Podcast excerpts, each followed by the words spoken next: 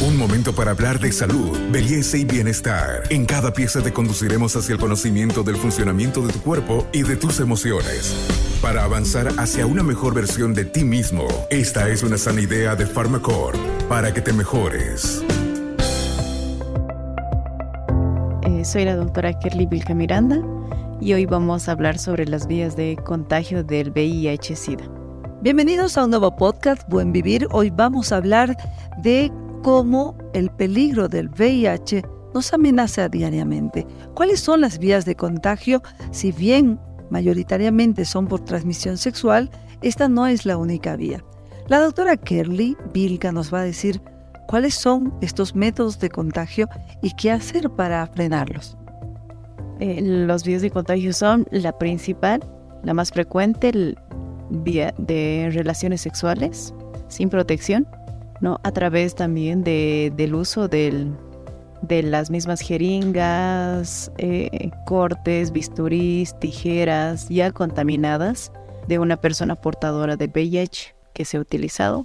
También mediante los secreciones corporales como son vía sanguínea, semen, fluidos vaginales, leche materna, ¿no? son las vías más frecuentes de transmisión. Cuando hablamos de, por ejemplo, la transmisión en relaciones sexuales, ¿se hace a través de los fluidos corporales, doctora? Sí, a través también de los fluidos corporales, como decíamos, de eh, semen, ¿no? fluidos vaginales. En menor proporción también se ve eh, sudor, lágrimas, pero en menor proporción. Las, las primeras mencionadas fue, son las de más alta porque tienen mayor carga viral.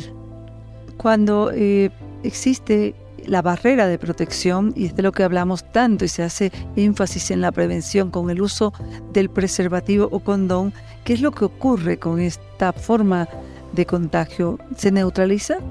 No se neutraliza, pero sí detiene, ¿no? Es un método de barrera en caso de los eh, del condón o los preservativos.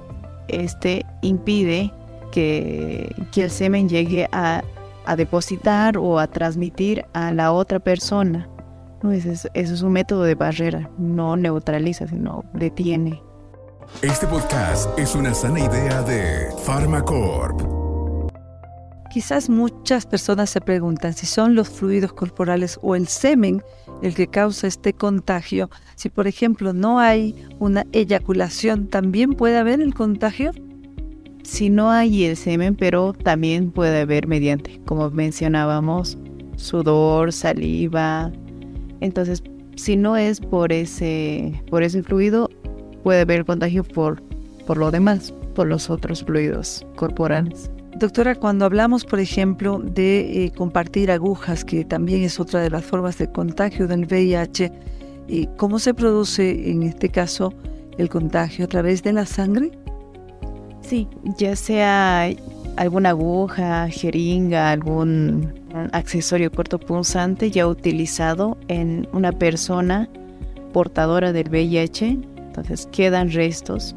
Y si no es desinfectado, bueno, es, si es utilizado esto en otra persona, pues sí, porque hay contacto mediante la sangre, entonces hay una combinación con este y es así como se pueden llegar a transmitir a la otra persona. Cuando además eh, existen los riesgos permanentes, ¿cómo podemos nosotros hablar de poner una barrera en este sentido? Bueno, entre las recomendaciones sería, bueno, las relaciones sexuales siempre con algún método de los preservativos, además de ser económicos y fáciles de adquirir, tener una pareja estable y con los cuidados siempre, ¿no? En este caso, si hablamos de jeringas, algún método o algún accesorio cortopunzante, de preferencia que sea nuevo o esterilizado, pero nuevo en caso de jeringas. El uso único por persona y no ser eh, reutilizado y mucho menos compartido.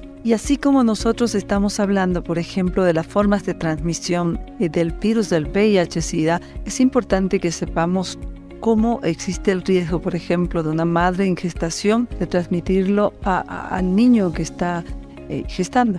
Bueno, uno es eh, la barrera cuando está la mujer embarazada en un periodo de gestación, por medio de la barrera hematoplacentaria, pues hay esa transmisión. Pero también cuando nace el bebé, mediante la lactancia, puede transmitir o puede, sí puede transmitir el virus del VIH a través de la leche que la, la mamá en ese caso da de lactar al, al bebé. Entonces es, es uno de los métodos además que son frecuentes y, y es por eso que hablamos de tanto de recomendaciones, prevención, pero ya previamente esto, conocer si es portador o no para hacer los cuidados pues adecuados. Doctora, cuando hablamos de, por ejemplo, la transmisión a través de la lactancia, no se debe dar de lactar al bebé directamente del pecho. ¿Qué es lo que se debe hacer como eh, sugerencia de ustedes los especialistas?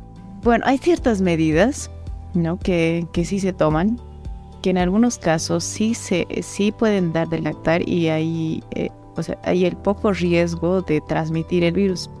Pero lo más recomendable es que no, ¿no? Y cambiar por algún otro, ya sea algún, alguna leche de fórmula u otro que lo va a recomendar eh, tanto el pediatra y el ginecólogo durante la pregestación o el preparto, pero antes que dé a luz. Bueno, es importante que hagamos entonces eh, esta información, que la compartamos si es que conocen a una persona que está en gestación y que tiene dudas al respecto, debe sí o sí ir a una asesoría médica para ver las medidas que pueden ayudar a evitar la transmisión a su bebé. Y también en esta última parte, doctor, es importante retirar, sacar los mitos del VIH. Por ejemplo, si yo beso a alguien, ¿puedo transmitir el SIDA? Por supuesto que no. Si abrazo a alguien, tampoco puede ocurrir. Esto es importante porque a veces hay el estigma y no, no, no me acerco porque es una persona portadora del VIH y eso es contra lo que estamos luchando.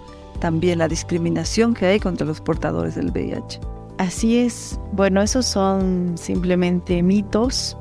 Para empezar, el VIH no se contagia mediante el beso, ni el abrazo, ni, ni cercanía, tampoco, ¿no? De forma vectorial por algún, como decía, del, del mosquito, pero esos, esos son otro tipo de enfermedades, ¿no? Lo que hablábamos, beso, abrazo, contacto físico, tal vez no, ¿no? No, no se transmite mediante esos bueno, en un 98, casi 99% la transmisión es sexual cuando no se usa la protección adecuada, así que tenemos la posibilidad de frenar la transmisión del VIH en relaciones sexuales eh, convencionales, anales, como quieran, pero con una protección adecuada. ¿Y cuál la recomendación, doctora, para detener esto que también se podría considerar una pandemia? Está en todo el mundo, es silencioso, hay casos que están en un subregistro que nunca han sido estadísticas y que se pueden eh, considerar un peligro también para la salud. Bueno, entre eh, las recomendaciones también está, pues, sobre todo dirigido a la población en general, pero nos vamos a enfocar un poco a la población joven, que tal vez cuiden el, el uso de alcohol de forma discriminada, ya que esto les lleva a una inhibición de los, tanto en actos, ¿no? Y las formas de, de continuar con sus actividades. Entonces, es un, es un medio fácil de, de, transmisión de este virus, ya que no van a ser tan, tan cuerdos o tan aptos para las actividades que van a seguir cuando están en este estado de ebriedad. Y esta es una recomendación muy importante. Ya lo saben, las relaciones sexuales orales, vaginales, anales, sin preservativo, sin un uso correcto del preservativo, son las responsables de más del 98% de las transmisiones del VIH. Producen también transmisiones del VIH la utilización de agujas, por ejemplo, en tatuajes. Los piercing pueden también ser un medio de transmisión, así que tengan mucho cuidado. Vamos a tomar acciones para frenar el avance del VIH y ese es el principal mensaje en este mes que eh, se conmemora el Día Mundial contra el VIH.